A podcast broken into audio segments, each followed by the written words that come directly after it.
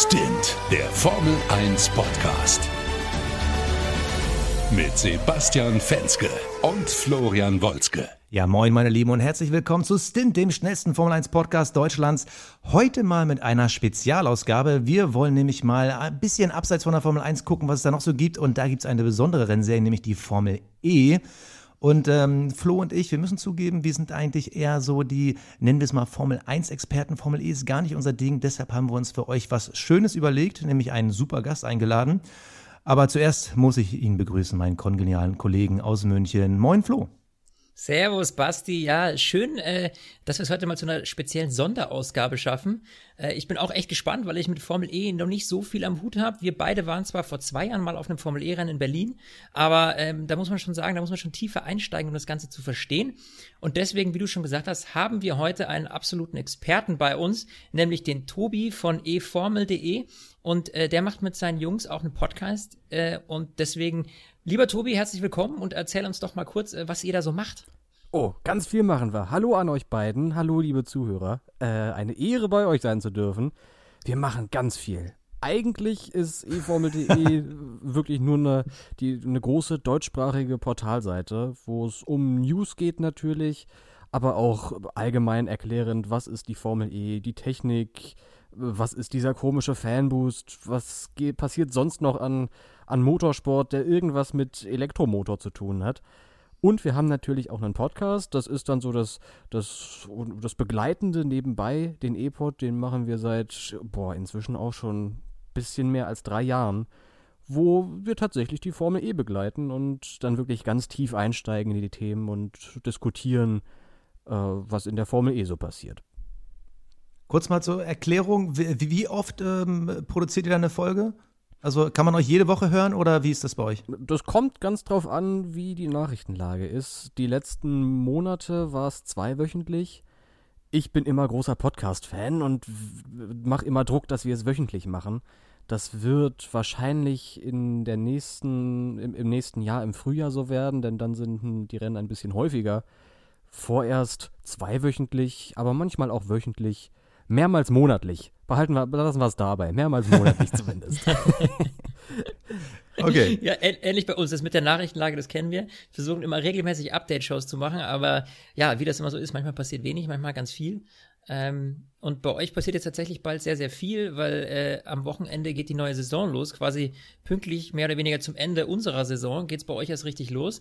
Jetzt äh, möchte ich als allererstes mal fragen, was, äh, weil das, äh, die Frage stelle ich mir immer so, was ist denn für dich so die Faszination Formel E? Was ist das so das Besondere daran? Boah, ganz schwierige Frage. Es ist im Grunde genommen eigentlich auch nur ein Autorennen, ne? Eigentlich sind es auch nur Formelautos, die im Kreis fahren. Aber es ist halt eine ganze Menge frischer Wind dabei. Vielleicht bin ich auch einfach in der Zielgruppe für die Formel E, die ja besonders eher ein jüngeres Publikum ansprechen möchte. Ähm, vielleicht ist es, dass sie technologisch für die großen Autohersteller ein bisschen relevanter sind als der klassische, in Anführungszeichen, Motorsport mit Verbrennungsmotoren.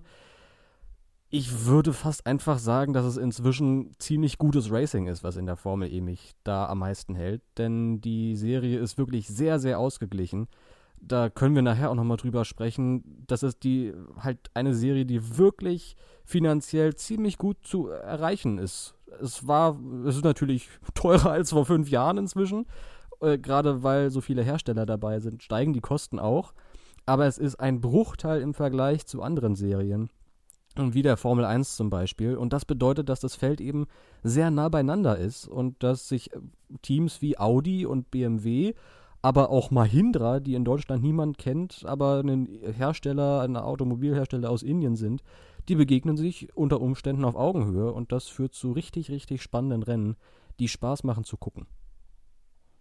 Ja, du hast ja schon angesprochen, also die Teams, vor allem was ja dieses Jahr äh, besonders spannend ist, wir haben insgesamt jetzt vier deutsche ja, Autohersteller, die starten nicht alle unter deutscher Flagge, aber eben äh, vier große Nummern, was ja vor allem für uns deutsche Autofans halt irgendwie schon immer so ein bisschen Anziehungspunkt ist. Also wir haben jetzt Porsche, wir haben Mercedes dabei, äh, wir haben äh, BMW dabei, wir haben Audi dabei. Was ich übrigens sehr interessant finde, dass mit Audi und Porsche sogar quasi ein Automobilkonzern gegeneinander raced. Zusätzlich haben wir ähm, Jaguar quasi, die halt äh, eine Automobilmarke sind, Nissan. Das ist ja ziemlich abgefahrenes Feld. Also warum kommen jetzt ausgerechnet auch so, so, viele Deutsche genau in die Formel E? Ist es so ein bisschen Imagebildung oder wollen die halt wirklich so teilhaben an diesem neuen, geilen Rennsport? Es ist natürlich, der Faktor ist natürlich, dass es technologisch ein bisschen relevanter ist. Also es ist ein bisschen zeitgemäß, dass sich alle Automobilhersteller gerade um die Elektromobilität bemühen wollen. Da hängt aber natürlich auch ein großer Marketingfaktor dran. Denn wenn man sagen kann, ja, wir sind das große deutsche Unternehmen, das sich seit zwei Jahren in der Formel E engagiert, wir sind äh, zukunftsfähig, wir gucken nach vorn, da ist natürlich auch äh, eine große Marketingmaschine hinten dran. Ähm, ich weiß nicht, warum die Formel E für die vier Deutschen so attraktiv ist. Es ist wahrscheinlich eine Kombination aus allem. Also es ist technologisch interessant, es ist marketingtechnisch sehr interessant und vielleicht will man sich auch einfach. Es gab es nämlich noch nie, dass sich irgendwie die vier deutschen Asse, wie man sie immer gern betitelt, so begegnet sind. Das hat natürlich auch einen gewissen Reiz, dass man als Audi sagen kann, ja, wir haben BMW geschlagen. Ja, Wie hat sich das denn für, für dich so äh, äh, entwickelt, vielleicht auch die letzten Jahre? Also, als wir, ich erinnere mich noch mal, als wir vor zwei Jahren da eben äh, in Berlin waren, da wirkte das jetzt alles noch nicht so, so, so riesig groß und gefestigt. Jetzt hat sich da, glaube ich, wahrscheinlich viel getan, in, gerade in den letzten Jahren, ähm, sehr viel wahrscheinlich sogar. Wie hat sich das für dich entwickelt? Das ist ein riesengroßer, rasanter Anstieg gewesen. Hast du schon ganz recht. Das ist, ich erinnere mich noch an Zeiten in, an, die, an die erste Formel E-Saison. Die war, hat im September 2014 begonnen und war dann Mitte 2015 fertig. Das war nix im Vergleich zu dem, was die Formel E heute ist. Das war so ein bisschen wie, als würde man, oh, keine Ahnung, die Formel Ford aufbauen und dann am Ende bei irgendwas zwischen Formel, irgendwas so Formel 2 Standing inzwischen sein. Das ist vielleicht halbwegs vergleichbar in, in Sachen, wie das organisiert ist. Ähm, es fließen Millionen äh, in, in den Aufbau der Serie und die würden natürlich auch äh, sie braucht natürlich Zeit, ne? Also das darf man auch nicht, auch nicht vergessen. Die Formel E startet jetzt am nächsten Wochenende erst in ihr sechstes Jahr. Ähm, da ist, kann man natürlich nicht erwarten, dass das jetzt eine riesengroße Rennserie ist. Die ist natürlich nur ein Bruchteil so groß, wie es die WEC ist oder die Formel 1 ist. Aber trotzdem wird sie immer interessanter. Und ähm, ich denke auch, dass das Management der Formel E dann eine relativ gute Grund Grundlage gelegt hat, ähm, um die Formel E wachsen zu lassen in der nächsten Zeit.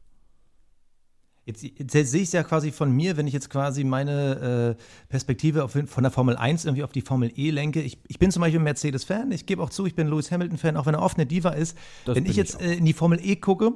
Also, sowohl jetzt Diva die Formel als e auch Hamilton-Fan. nee, aber wenn wir, wenn wir jetzt mal in die Formel E gucken, also wenn ich jetzt sage, ey, Daimler, der Stern, ach, da, da, die verfolge ich auf jeden Fall weiter.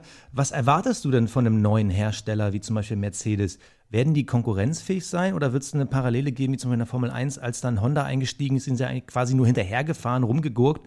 Ähm, was, was kann man da von den deutschen Herstellern erwarten? Und vielleicht auch von dir, so wen siehst du vielleicht sogar vorne? Ich denke, dass es in der Formel E kommt das ganz viel auf die Erfahrung an. Und deswegen würde ich Mercedes und Porsche anfänglich ein bisschen Zeit geben. Ich denke nicht, dass die auf McLaren Honda Stand von vor drei Jahren einsteigen werden, sondern eher so im Mittelfeld. Ähm, Och, vielleicht so ein bisschen Toro Rosso, die hin und wieder mal aufs Podium fahren können, aber eigentlich so im, um die Top 10 Plätze fahren. Ähm, das wird sich allerdings entwickeln. Also Mercedes, die waren im letzten Jahr schon so halb dabei. Die haben ja in der DTM unter anderem das Kundenteam HWA gehabt von Hans-Werner Aufricht. Und ja, genau. die hatten ein Formel-E-Team im letzten Jahr und waren so gewissermaßen die Vorhut für Mercedes.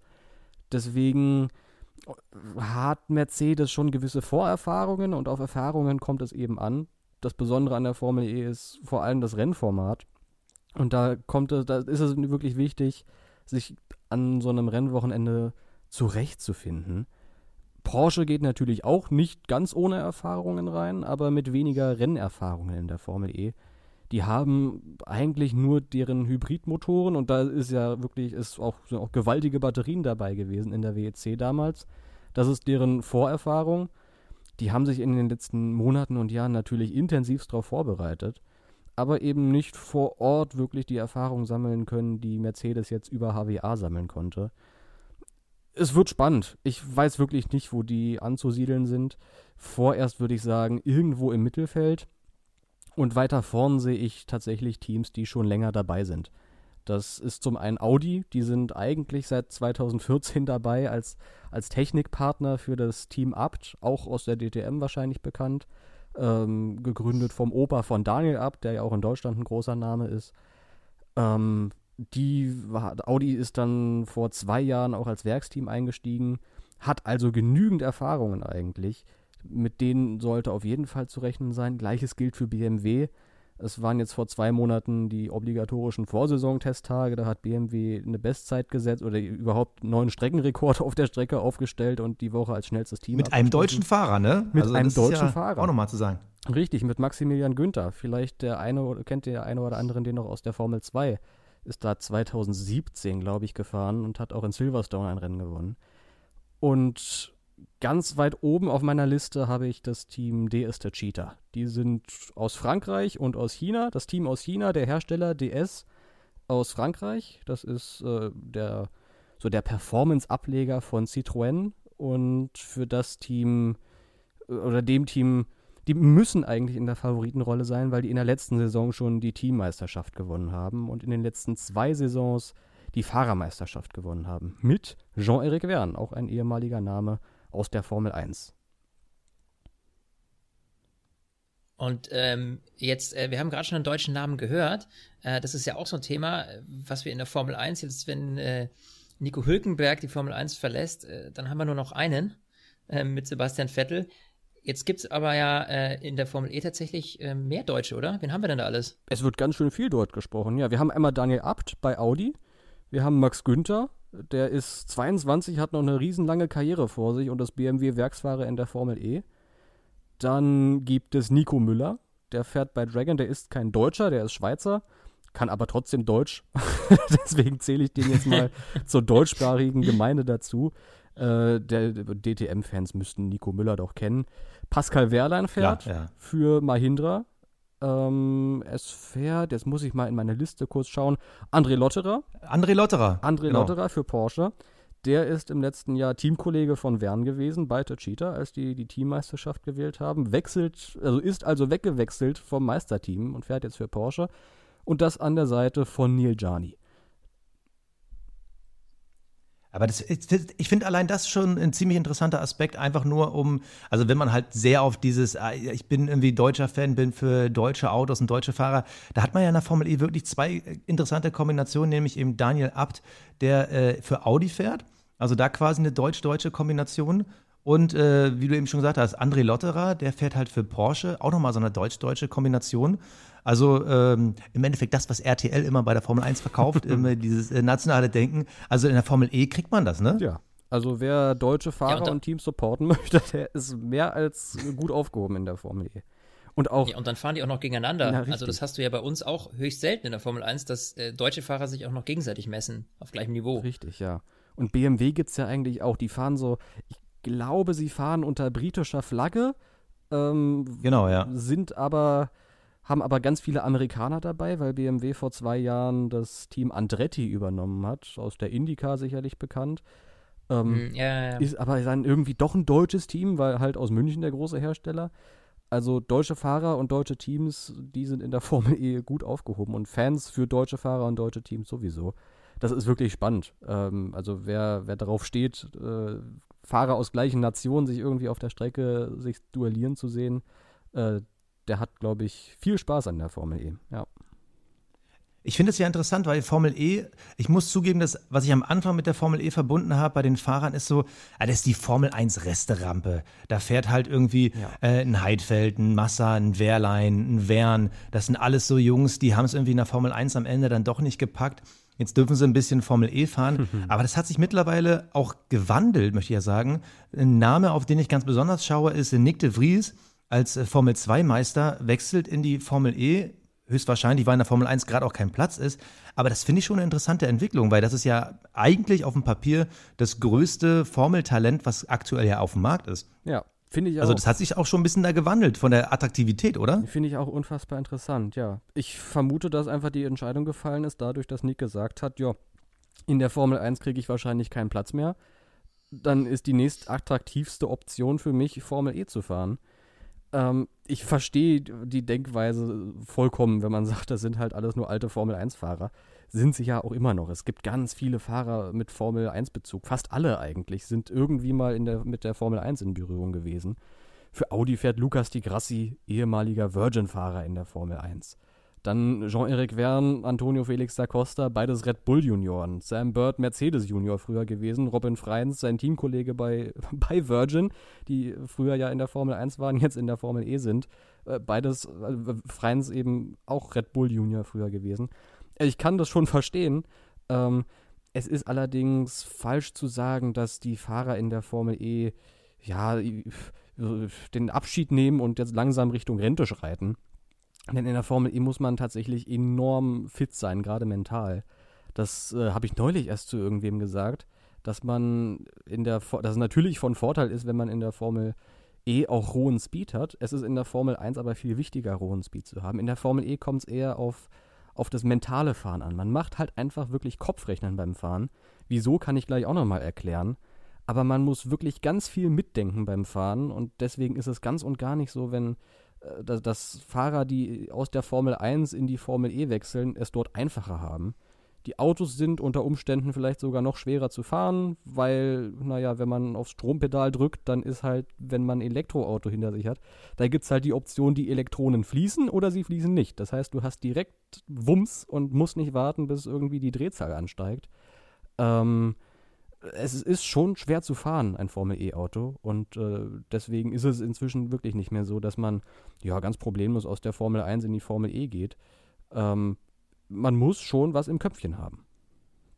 Aber liegt vielleicht auch so ein Stück weit daran, dass du äh, in der Formel E vielleicht auch mit den Fahrern, die vorher in der Formel 1 waren, natürlich auch einen riesen Erfahrungsschatz ja. sammelst, den du mit einbringst in so eine aufstrebende Formelrennserie. Also ich könnte mir vorstellen, dass das auch so ein Stück weit ein Grund dafür ist, warum du sagst, ich hole mir einen erfahrenen Formel-1-Fahrer, weil der bringt mir vielleicht fürs Team mehr als ein Rookie. Anfänglich vor allem das, ja. Äh, das finde ich auch bei Mercedes sehr interessant. Die machen nämlich genau das. Eine Kombination aus einem Rookie mit Nick de Vries. Rookie in Anführungszeichen. Also, der ist ein unfassbar schneller Fahrer, wie er ja diese Saison gezeigt hat in der Formel 2. Ein Megatalent. Und sein Teamkollege, ein erfahrener Formel 1-Fahrer. Also, gibt erfahrenere Formel 1-Fahrer, aber Stoffel van Dorn hat Erfahrung in der Formel 1 gesammelt. Venturi, auch noch ein Team in der Formel E, macht das ähnlich. Eduardo Mortara, der ist jetzt kein junger Rookie mehr, der noch seine ganze Karriere vor sich hat. Ähm, aber der hat mit Felipe Massa auch einen erfahrenen Formel-1-Fahrer äh, an seiner Seite. Und ähm, es ist auf jeden Fall hilfreich für Teams, so eine Kombination aus, naja, ich jetzt nicht jung und alt, aber Formel 1 erfahren und frischer Wind, falls man das so, so ausdrücken möchte, zu haben.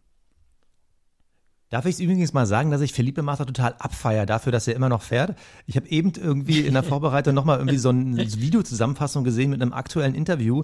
Mittlerweile sieht man ja, wie ihm langsam das Haupthaar so ein bisschen ausfällt. Äh, ich meine, der, der, Junge ist mittlerweile irgendwie 38 Jahre, hat schon irgendwie sieben Milliarden Kilometer irgendwie in Formel-Autos verbracht. Ich finde das total geil, dass der da noch dabei ist. Das ist so die letzte Ikone noch so aus der Zeit äh, ja. Michael Schumacher, finde ich total cool. Ja, finde ich auch cool. Das ist auch letztes Jahr, der fährt seit einem Jahr in der Formel E. Ähm, das ist ein richtiger Boost gewesen und lässt sich toll verkaufen. Felipe Massa fährt jetzt Formel E. ja, lass uns doch mal so ein bisschen vielleicht äh, jetzt äh, zu, zum Thema äh, Technik kommen, weil das finde ich tatsächlich auch ganz spannend, weil es natürlich extrem viele Unterschiede auch gibt. Das erste, was mir auffällt, wenn ich die Autos sehe, äh, untereinander, dann frage ich mich, wo sind die Unterschiede? Also das ist so ein bisschen für einen Laien, glaube ich, sehr, sehr schwer zu erkennen. Also Thema Einheitsteile, welche Freiheiten haben denn die Hersteller und was ist da Einheitsteil, Einheitsbrei in der, in der Formel E? Ja. Musst du dir auch keine Sorgen machen, du hast dich nicht verguckt, die Autos von außen sind einheitlich. Also die Chassis sehen Ach, alle, okay. alle komplett gleich aus und die sind auch komplett gleich. Ähm, Hintergrund ist tatsächlich, dass man verhindern möchte, dass die Aerodynamikkosten und Entwicklungskosten dafür in die, in die Höhe ohne, okay. ohne Limit äh, schnellen. Deswegen stellt die Formel E ein einheitliches Chassis zur Verfügung. Die Teams können ein bisschen was an der Aerodynamik verändern. Es gibt einen Frontflügel, da ist ein kleiner Flap drauf, da kann man den Winkel verstellen. Auch hinten am Auto kann man den Winkel verstellen, aber grob ist, also da sind kaum große Unterschiede äh, die man aerodynamisch am Setup verändern können. Das Wichtige in der Formel E findet unter der Motorhaube statt.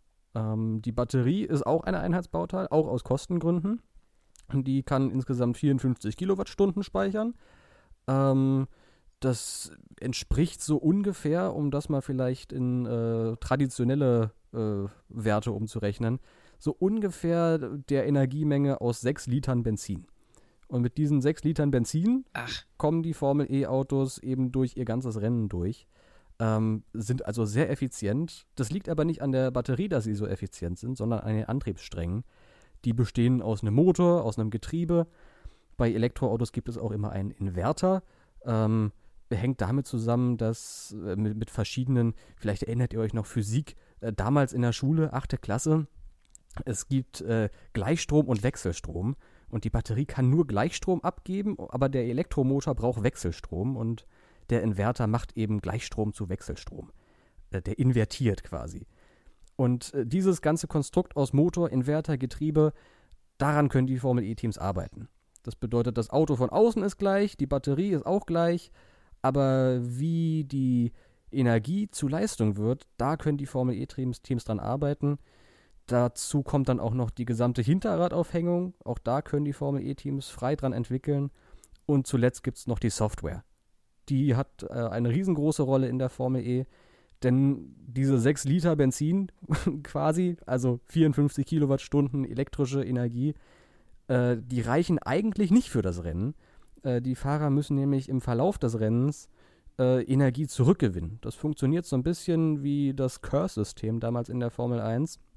Einfach indem sie vom Gas geben, gehen vor einer Kurve, dann ziehen die an einer Wippe an ihrem Lenkrad und dann rekuperiert, wie das Wort heißt, das Auto die Bewegungsenergie. Das heißt, die, die Räder rollen, natürlich noch mit dem ganzen Schwung von der Geraden vorher. Und äh, dieser Schwung geht zurück über den Inverter, über den Motor, zurück in die Batterie.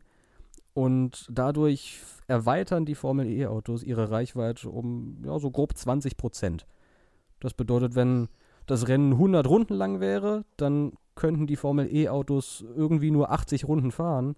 Weil die Fahrer aber rekuperieren und Energie zurückgewinnen, schaffen sie dann doch die 100 Runden.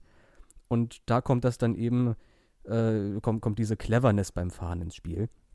Ich sage um Gottes Willen nicht, dass Formel 1-Fahrer nicht auch clever sind, aber die Relevanz des, des Fahrens mit Köpfchen ist äh, in der Formel 1 noch viel, viel größer. Ähm, und äh, es kommt eben darauf an, wer am effektivsten äh, effizient fahren kann. Ähm, ist das dann aber auch so ein Thema, ähm, also was wir in der Formel 1 haben, was uns immer tierisch aufregt, ist dann, äh, wenn jetzt irgendwie einer sagt, okay, du musst ein bisschen auf deinen Sprit aufpassen. Haben wir jetzt lange nicht mehr gehört, muss man sagen, weil sie die Menge erhöht hatten, aber dieses Thema Lift and Coast, ich, ich muss aufpassen, dass ich irgendwie über die Runden komme, das hat uns immer tierisch genervt. Ist das dann eben dementsprechend vielleicht auch ein Thema in der Formel E, dass einer sagt, oh Moment mal, jetzt wird's eng, ich muss ein bisschen vorsichtiger fahren oder reicht das grundsätzlich? Absolut, ja. Ähm, die Teams sind inzwischen so weit, dass die Energie selten ausgeht. Das war im letzten in der letzten Saison bei einigen Teams tatsächlich Teil der Strategie, drauf zu pokern, die Formel E fährt ja ihres Zeichens nicht auf den großen Rennstrecken, die irgendwo in der Walachei sind, ähm, sondern eben in den Städten selbst. Ähm, also das war Teil der Strategie. Die Denkweise war, wir fahren auf Straßenkursen, da ist die Wahrscheinlichkeit für einen Safety Car relativ hoch. Wir pokern mal auf ein Safety Car und hinter dem Safety Car können wir gut Energie sparen. Äh, dann kam ah, allerdings ja, okay. hin und wieder kein Safety Car und dann ist es im letzten Jahr passiert, dass das Fahrer tatsächlich ihre Energie verbrannt haben und verbraucht haben. Und dann am Ende, zwei Runden vor Schluss, ist denen der Saft ausgegangen und dann mussten sie das Rennen aufgeben. Äh, es kann sehr erfolgreich sein, weil man eben, ja, wenn man schneller fahren kann, in Anführungszeichen, oder länger Vollgas fahren kann als die anderen, äh, dann bringt es einem natürlich einen gewissen Vorteil. Man muss aber eben das Safety Car haben am Ende. Ähm, ja, es ist aber in der Regel so, dass, dass die Fahrer ins Ziel kommen. Äh, das ist vielleicht, das kann ich an einer Hand abzählen, dass die Autos ausgerollt sind, bevor der Strom leer war. Ähm, ja. Aber merkt man da irgendwie krasse technologischen Unterschied zwischen den einzelnen ja, Antriebsstrangherstellern? Also wir kennen es auch da wieder die Parallele zur Formel 1. Äh, beim letzten Reglementwechsel, äh, der Beginn der Hybrid-Ära, auf einmal war der Mercedes-Motor so, so exorbitant mega super und die anderen sind halt nur so hin, hinterhergeschlichen. Mittlerweile hat es ja so ein bisschen angeglichen, aber merkt man zwischen den einzelnen Herstellern schon Unterschiede? Konnte man das schon durch die Tests in Valencia sehen oder reicht da quasi die, die Auswertung da nicht? man kann schon Unterschiede erkennen. Das Problem ist, dass die Strecke in Valencia nicht wirklich repräsentativ ist für die Formel E die wie gesagt in Straßen, also auf Straßen in Städten fährt üblicherweise und Valencia ist so eine Strecke, die irgendwo im Nirgendwo ist. Und äh, das ist tatsächlich so. Also Valencia ist im Nirgendwo die Strecke. äh, und deswegen ist es nicht wirklich repräsentativ und man kann schwer sagen, welcher Antrieb jetzt am effizientesten für diese Saison ist ähm, oder am schnellsten ist. Ähm, in der letzten Saison konnte man aber nach den ersten paar Rennen schon erkennen, welche welche Fahrzeuge ja die besten sind und die effizientesten sind. Das war letztlich auch das Meisterteam der Cheetah. Da würde ich jetzt so weit gehen und sagen, die hatten tatsächlich den besten Motor. Ähm, das zweitbeste Team war Audi. Die haben noch ein Kundenteam beliefert und zusammen mit dem Kundenteam äh, waren die dann auf Platz 2 und 3 im Gesamtstand der Teams am Ende der Saison. Und äh, Teams, die auch weniger Mittel zur Verfügung haben. Ein chinesisches Start-up, was äh, Elektroautos herstellt, NIO heißen die, äh, sind im letzten Jahr auf, auf den letzten Platz gekommen. Die haben weniger Mittel gehabt und leider auch nicht einen effizienten Antriebsstrang gehabt. Äh, und entsprechend waren sie weiter hinten. Also man erkennt schon Unterschiede. Allerdings sind die Unterschiede zwischen den einzelnen Teams nicht so groß wie bei den V6-Hybriden in der Formel 1 Einfach darin ist es begründet, dass ähm, die Maximalleistung der Motoren sowohl beim, beim Ausgeben der Energie als auch beim Einsammeln der Energie begrenzt ist. Die Autos dürfen im Rennen Ach, okay. nur 200 Kilowatt äh, Leistung äh, abgeben. Das ist ein bisschen mehr als das ERS. Das sind, glaube ich, 120 Kilowatt, die das ERS bringt. Und Formel E 200 Kilowatt unter Umständen 235, unter anderen Umständen nochmal 250, aber dann geht wirklich nichts mehr. Ähm, und jedes Team oder jedes Fahrzeug darf im normalen Renntrim, wenn nicht irgendwelche besonderen Bedingungen dazukommen, man darf im Qualifying zum Beispiel mehr Energie, das sind dann diese 250 Kilowatt, äh, abrufen, äh, mehr Energie, sage ich, mehr Leistung abrufen. Ähm, aber grob 200 Kilowatt und das gilt für jedes Team. Und rekuperieren darf man auch nur mit der gleichen Leistung.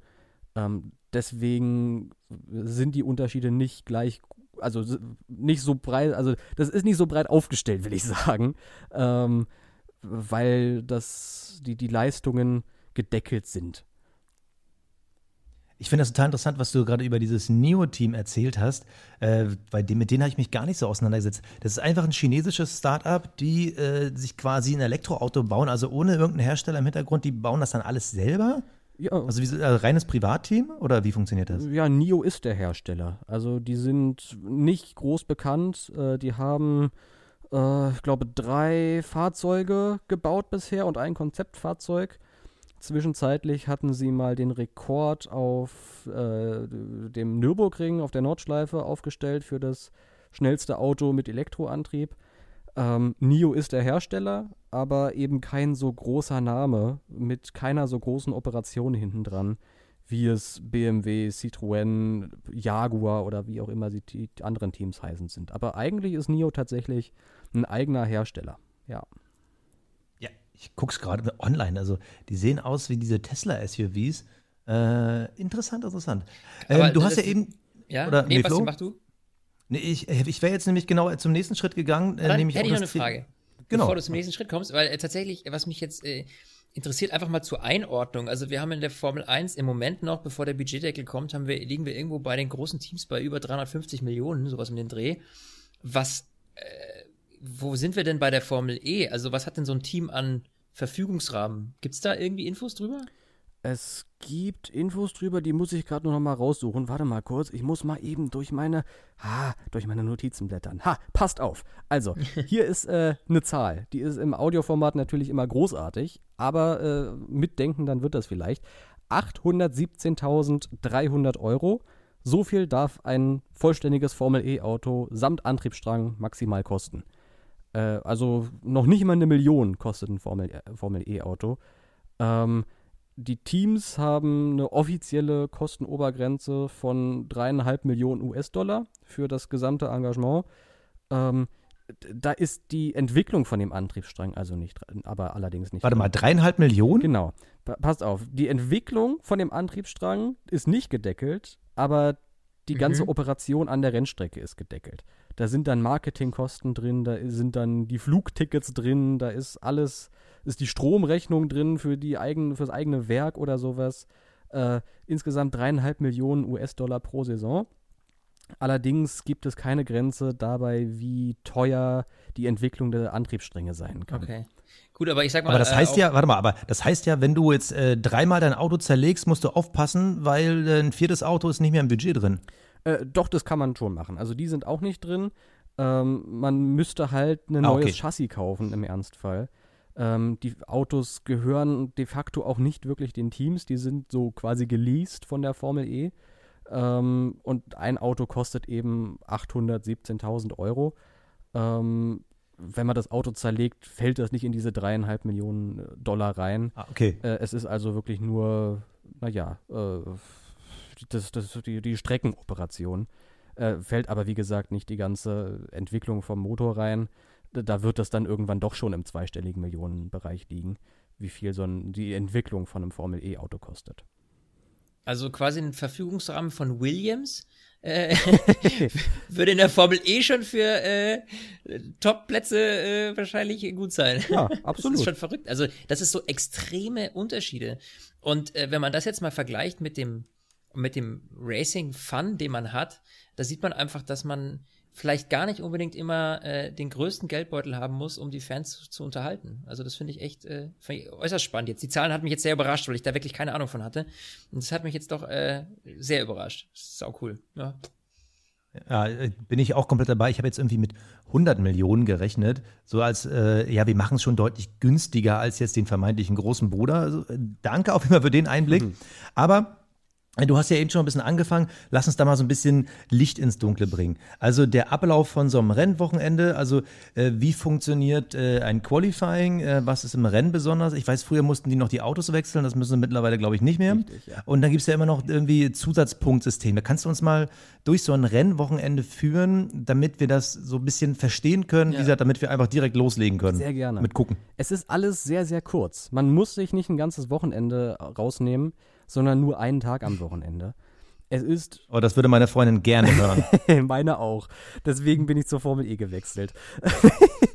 ähm, es ist alles, äh, Ziel davon ist natürlich irgendwie Laufkundschaft in den Städten irgendwie ranzuholen. Also es soll alles möglichst kompakt sein, dass sich junge Familien irgendwie den Samstag ist es meistens äh, rausnehmen können und dann eben wie auf so ein sehr langes Konzert gehen äh, können.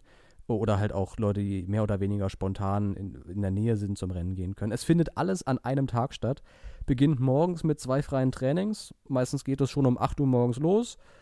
Äh, zweites freies Training, das erste freie Training dauert 45 Minuten, das zweite 30 Minuten. Ist also wirklich nicht viel Zeit. Setup-Arbeit muss eigentlich alles im Simulator vorher äh, absolviert werden.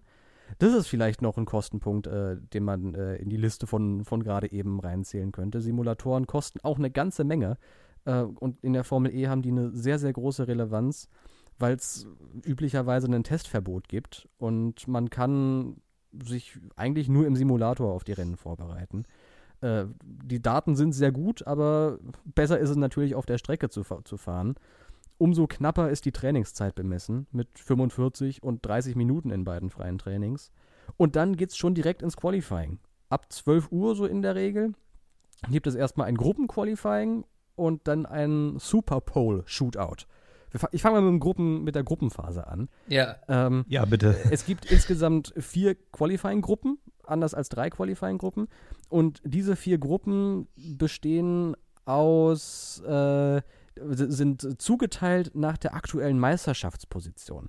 Das sind jeweils Sechsergruppen damit. Also es ist kein, kein Shootout, wo man, wo man runterzählt, 24 Fahrer, dann noch 16 Fahrer und dann fährt man am Ende in, im letzten Mhm. Qualifying mit den Top 10. Sondern es sind Sechsergruppen und äh, in jenen Sechsergruppen fahren eben die Fahrer sortiert nach ihrer aktuellen Meisterschaftsposition. Im Klartext bedeutet das also, wer momentan auf Platz 1 ist in der Meisterschaft, kommt in Qualifying Topf Nummer 1. Und zweiter auch in Gruppe 1, der aktuell dritte auch in Gruppe 1, der vierte, fünfte, sechste auch in Qualifying Gruppe 1 und der siebte in der Meisterschaft kommt dann in Qualifying Gruppe 2. Und in jeder Gruppe okay. geht es eben darum, die schnellste Runde zu fahren. Wer seine Qualifying-Gruppe gewinnt, bekommt schon einen Meisterschaftspunkt. Und die schnellsten sechs aus allen vier Gruppen treten dann noch mal einmal im Super Pole Shootout gegeneinander an. Und da geht es tatsächlich dann um die Pole Position. Dann werden die Plätze 7 bis 24 eingefroren und die Top 6 fahren jeweils noch mal eine schnelle Runde nacheinander. Der langsamste aus dem Gruppenqualifying zuerst, dann der fünftschnellste, dann der viertschnellste und der eigentlich schnellste aus dem Gruppenqualifying äh, sorgt dann für, ganz, für eine ganze Menge Spannung weil der dann zuletzt eben äh, um die Super Pole fährt. Und so werden nochmal die, die ersten drei Startreihen ausgefahren. Es ist immer sehr, sehr spannend, ähm, weil sich die Strecke natürlich auch entwickelt von einer Qualifying-Gruppe zur nächsten. Äh, jede Session ist sechs Minuten lang und naja, nach vier Gruppen und einem Super Pole Shootout steht dann eben die Startaufstellung fest. Und dann geht es ein paar Stunden später ins Rennen üblicherweise ab 16 Uhr Ortszeit, muss man dazu sagen. Jetzt äh, in einer Woche oder in weniger als einer Woche ist ja schon das erste Rennen. Das äh, findet in Saudi-Arabien statt. Da ist natürlich Zeitverschiebung, deswegen ist Rennstart dafür um 13 Uhr deutscher Zeit. Und äh, das Rennen dauert dann, ist auch nicht nach Runden, nach einer Rundenzahl bemessen. Das gab es für lange Zeit. Seit einer Saison fahren wir allerdings nach Zeit. Jedes Rennen dauert 45 Minuten und wenn die Zeit abgelaufen ist, gibt es dann noch eine Wertungsrunde hinten dran. Und ähm, naja, im Rennen geht es eben ganz klassisch wie im Motorsport darum, als Erster über die Ziellinie zu kommen. Okay, aber ich habe quasi, also ich kriege äh, einen Punkt für den Gewinn meiner Gruppe, dann kriege ich einen Punkt für die Superpole und dann kann ich im Rennen eben meine normalen Punkte für meine Klassifizierung kriegen. Gibt es da auch nochmal eine schnellste Runde Punkt oder? Ganz genau. Es gibt auch noch Punkte für die Superpole, die habe ich gar nicht erwähnt. Es gibt einen Punkt für die Gruppenphase, es gibt drei Punkte für die Pole Position und dann das klassische Punktesystem, äh, was man aus der Formel 1 kennt. 25 Zähler für den ersten Platz, 18, 15 und so weiter und einen für die schnellste Runde auch allerdings nur zählend in den Top 10. Führt das Also ich kann dann maximal 30 Punkte dann kriegen, ne? Also Gruppe, Superpole, schnellste Runde, erster wären also 30 Punkte theoretisch, Ganz ne? genau. Habe ich mich erzählt? Nee. Ja. Okay, führt das, abgefahren. Führt das so ein bisschen auch dazu, dass da vielleicht dann die Jungs enger beieinander liegen? Also ist das so deine Erfahrung heraus, ähm, dass du eben über die anderen Punkte, die du noch holen kannst, vielleicht tatsächlich noch was reißen kannst dann? So richtig? Macht das viel aus? Puh, ist schwer zu vergleichen. Das müsste ich tatsächlich mal ausrechnen, wie die Saisons ausgegangen wären ohne die Extrapunkte. Ähm, es ist auf jeden Fall eng beieinander. Das kann allerdings auch nur daran liegen, dass äh, die Rennen sehr unvorhersehbar gewesen sind in der letzten Zeit. Ähm, müsste ich tatsächlich mal ausrechnen, kann ich leider nicht sagen, was für einen Einfluss die Punkte haben. Die Extrapunkte. Okay. Jetzt gibt es ja noch so einen äh, so so ein Zauberknopf irgendwie, ne? Also es gibt noch so, so ein, man kann als Zuschauer irgendwie mitmachen mit diesem Fanboost, das habe ich schon mal gesehen. Mhm. Äh, was hat es damit auf sich? Vielleicht kannst du mir noch mal äh, kurz im Rennen dann erklären, was so die einzelnen Schritte im Rennen sind. Der Fanboost ist eine von zwei tollen Features der Formel E. Ähm, na gut, toll ist, also beim Fanboost bin ich, äh, bin ich inzwischen kein Fan mehr davon aber äh, da, da, kann ich gleich nochmal drauf eingehen, weshalb. Der Fanboost ist im Grunde genommen ja so ein so, so fast ein Beliebtheitswettbewerb zwischen den Fahrern. Es geht im Grunde genommen darum, dass die Fahrer während des Rennens äh, von den Fans unterstützt werden können. Die Idee ist großartig. Äh, in der Woche vor den Formel E-Rennen wird ein Voting gestartet. Das geht entweder über die Webseite der Formel E oder über die App von der Formel E oder über Twitter via Hashtag. Und am Ende wird ausgewertet, welcher Fahrer die meisten Stimmen von den Fans bekommen hat. Und die beliebtesten Fahrer erhalten für, den, für das Rennen äh, einen kurzen zwischenzeitlichen Boost von insgesamt 100 Kilojoule, die sie nochmal extra an Leistung verwenden dürfen. Und dieser Boost äh, steigert die Energie eben von 200 Kilowatt auf zwischen 240 und 250 Kilowatt und äh, ist eben gedacht als kurzzeitige Überhol- oder Verteidigungshilfe. Der ist in der letzten Zeit allerdings kaum mehr großartig äh, bedeutungsvoll in das Rennen eingeflossen, der Fanboost. Ich glaube, es gab ein Überholmanöver, was wirklich zu einem Sieg äh, geholfen hat und sonst Manöver im Mittelfeld. Ähm, es ist halt eine tolle Möglichkeit, um die Fans irgendwie zu aktivieren. Eben in der ganzen Woche vor dem Rennen können Fans abstimmen und am Ende kriegen die beliebtesten Fahrer bei den Fans, äh, ja, von den Fans einen Vorteil. Äh, das ist schon ein sehr cooles Konzept. Viel cooler finde ich eine Neuerung, die eingeführt wurde im letzten Jahr. Die ist vergleichbar so ein bisschen mit dem DRS in der Formel 1, wobei es auch nicht wirklich, na, so, so toll ist es auch nicht zu vergleichen. Äh, das nennt sich Attack Mode und ist äh, der Ersatz gewesen für die Abschaffung des Fahrzeugwechsels. In den ersten Formel E-Jahren äh, hat die Batterie das Rennen noch nicht ganz durchgestanden. Die hatte nur halb so viel Kapazität, wie sie es aktuell hat. Und das hat für spektakuläre Boxenstopps äh, gesorgt, wo eben nicht Reifen und Frontflügel gewechselt wurden, sondern gleich das ganze Auto. Und äh, die Fahrer sind dann in der Garage tatsächlich in einen Zweitwagen umgestiegen. Das ist seit einem Jahr allerdings absolut nicht mehr nötig. Und um noch ein strategisches Element hinzuzufügen, wurde eben dieser Attack Mode eingeführt. Äh, der funktioniert im Grunde genommen so, dass es abseits der Ideallinie, zum Beispiel wenn es eine, eine engere 90-Grad-Kurve ist, dann möchte man natürlich so nah innen am Scheitelpunkt wie möglich sein. Dann gibt es äh, aber ganz weit außerhalb, auf der Außenbahn der Kurve, die sogenannte Attack Zone. Und in dieser Zone, da sind dann drei Spulen im Boden eingelassen, die muss der Fahrer überqueren. Und äh, dann realisiert das Auto, der Fahrer ist gerade durch die Attack Zone gefahren und dann schaltet der Motor automatisch äh, nochmal 35 Kilowatt hinzu. Das bedeutet, dass die Leistung dann eben nicht mehr 200 Kilowatt beträgt, sondern 235 Kilowatt. Äh, diese Aktivierung bleibt anders als der Fanboost nicht nur für irgendwie 5 Sekunden bestehen oder für ein kurzes Überholmanöver, sondern für einige Minuten. Das ist abhängig davon, wie die Strecke beschaffen ist. Es, die Rennleitung gibt es auch erst kurz vor Rennbeginn bekannt, dass sich die Teams nicht irgendwelche großen Attack-Mode-Strategien zurechtlegen können. Ähm, Ach, man weiß dann gar nicht, wo das ist vorher. Die Fahrer wissen, wo die Attack Zone ist, aber nicht, wie oft sie das aktivieren dürfen. Äh, Im letzten Jahr ah, okay. war es oftmals so, dass der Attack Mode zweimal im Rennen äh, freigeschaltet wurde für jeweils vier Minuten. Ähm, es kann aber auch sein, dass man ihn dreimal für zwei Minuten oder dreimal für drei Minuten nutzen darf. Da wird von dem, was man so hört, auch ein bisschen mehr Varietät reinkommen in der jetzt anstehenden Saison. Und wie gesagt, die, diese Attack Zone abseits der Ideallinie, die kostet natürlich Zeit. Man hat dafür dann allerdings, und man verliert vielleicht auch einen Platz, man hat dafür allerdings dann mehr Leistung im Anschluss. Und das für vier Minuten und das kann schon einen Unterschied machen. Und sowohl Attack Mode als auch Fanboost äh, sind für die Fans ganz cool zu erkennen. Eine tolle Integration von dem Halo, das es ja auch in der Formel E gibt.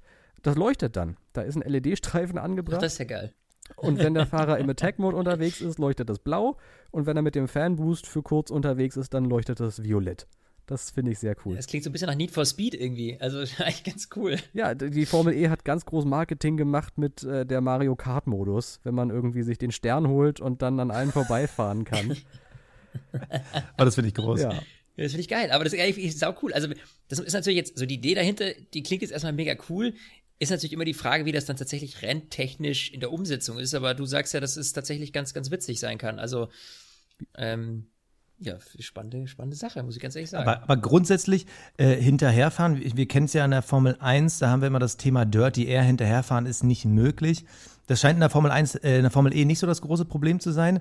Aber können die auch durch Windschatten auch normal überholen oder braucht man quasi diese Überholunterstützung? Nee, die braucht man ganz und gar nicht. Die, meisten Überholmanöver kommen tatsächlich dadurch zustande, dass die Fahrer vor einer Kurve liften und coasten und ein Fahrer dann eben länger auf dem Gas bleibt und somit vorbeifahren kann, dann aber ein kleines bisschen mehr Energie verbraucht hat, was relativ wichtig ist in der Formel E. Da kommt es auf ja, unter Umständen zwei Nachkommastellen an. Äh, also wenn man, keine Ahnung, 28,23 Kilowattstunden noch im Akku hat, ist es was ganz anderes, als wenn man 28,43 Kilowattstunden im Akku hat.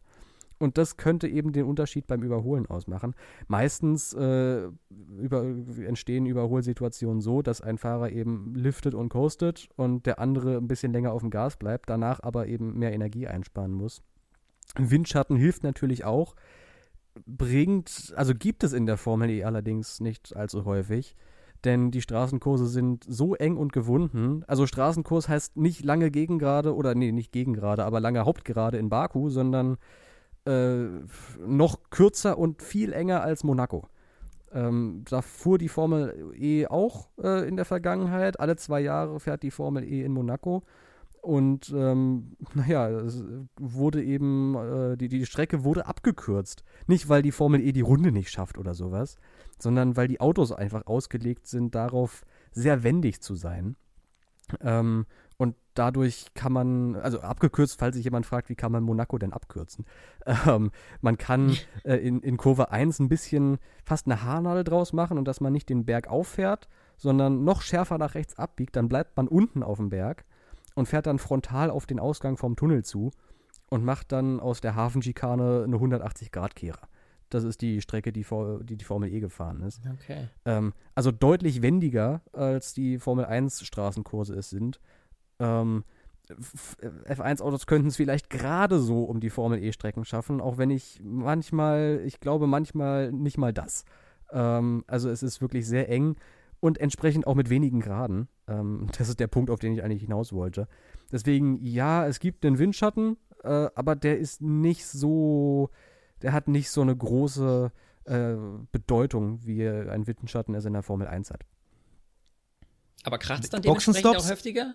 Also, äh, das ist halt auch so eine Frage, wenn es so eng zugeht und so wendig und alles so, so, so klein ist, weil dann muss man ja davon ausgehen, dass da auch öfter mal Berührungspunkte zwischen den Fahrern kommen oder Absolut. weniger. Ja. Das Schöne ist, dass die Autos, also entsprechend sind die Autos auch sehr robust gebaut. Also es ist nicht schlimm, wenn mal ein Teil vom, vom Auto abfällt.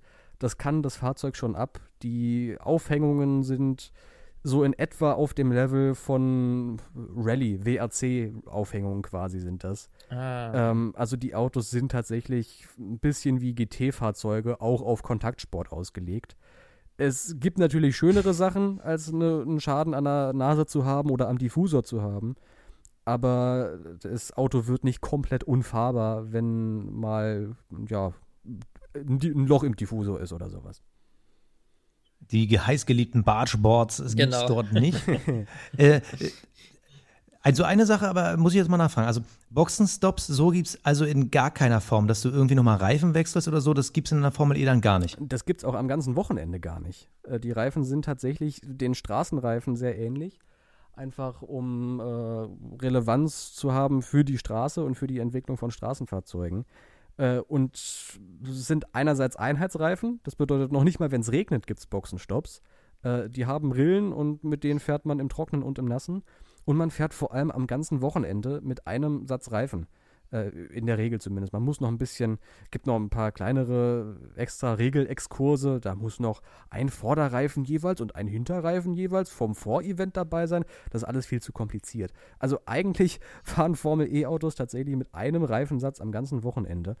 Und äh, die muss man auch, es sei denn, man hat irgendwie einen Plattfuß, dann hat man natürlich auch noch ein Ersatzrad da. Ähm, aber eigentlich äh, braucht man nicht stoppen, es sei denn, man hat wirklich einen Schaden am Fahrzeug. Ähm, es muss das Fahrzeug nicht mehr gewechselt werden, die Reifen halten durch. Die einzige Überlegung, die man noch haben könnte, und äh, das könnte das Gesprächsstoff für die Zukunft, äh, dass man die Autos zum Aufladen in die Boxengasse schickt. Es gibt ganz interessante Konzepte vom sogenannten dynamischen Laden, wo man dann äh, Induktion ganz und genau. Äh, so oder wie? Ja, dass man wie wenn man die Elektrozahnbürste oder sowas auflädt, dass man das Auto eben mhm. durch die Boxengasse schickt und äh, da kann man dann das Auto ein bisschen aufladen. Ähm, das ist noch eine Überlegung für die Zukunft, aber momentan sind Boxenstopps in der Formel E nicht nötig. Ja, da stellt sich eigentlich nur noch die Frage, wo kann ich das denn gucken? Also ich meine, jeder weiß irgendwie, Formel 1 gibt es auf RTL und auf Sky und auf 1 TV und sowas. Äh, das ist relativ prominent überall. Aber äh, wo, wo, wie schaut man denn Formel E? Oder wo vielmehr? In Deutschland schaut man Formel E klassischerweise über Eurosport. Die sind der TV-Partner für alles, was Formel E angeht in Deutschland. Ähm, meistens läuft es bei Eurosport 1. In den seltensten Fällen kommt das Qualifying mal auf Eurosport 2. Die Trainings äh, sind nur im Stream zu verfolgen, auf dem offiziellen Formel E-Kanal, auf YouTube oder auf Facebook. Äh, die Rennen laufen alle bei Eurosport.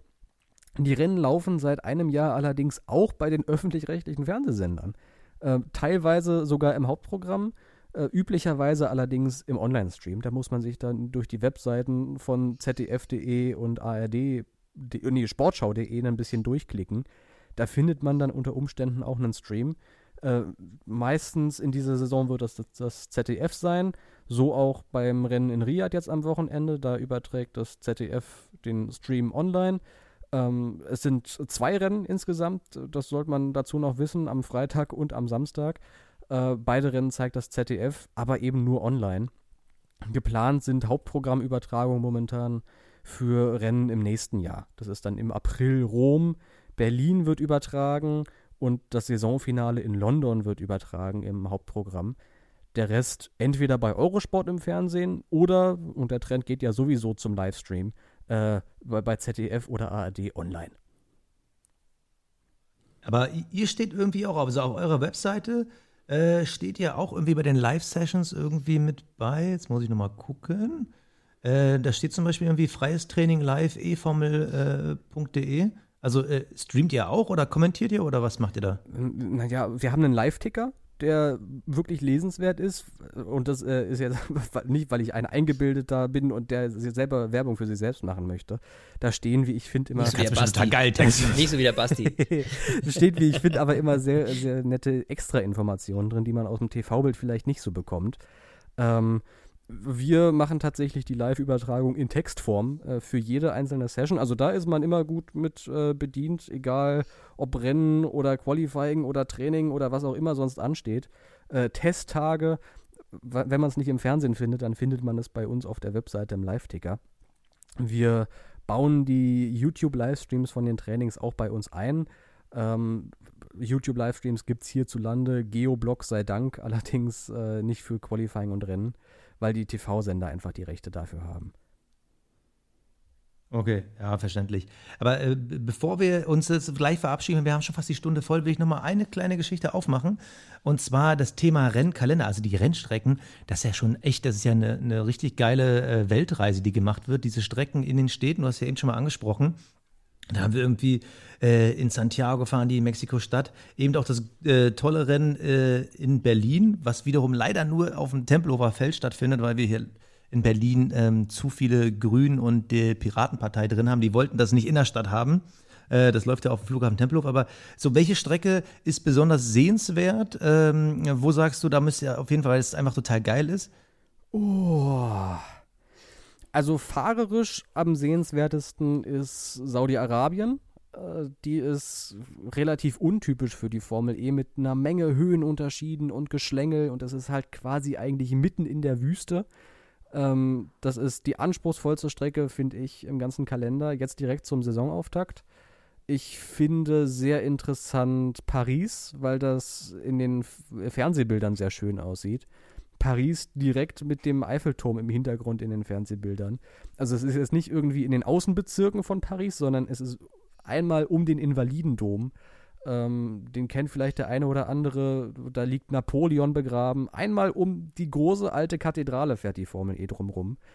Äh, spektakuläre Bilder. Sag's ruhig, einmal um Napoleon einmal rumfahren. Einmal um Napoleon rumfahren, ja.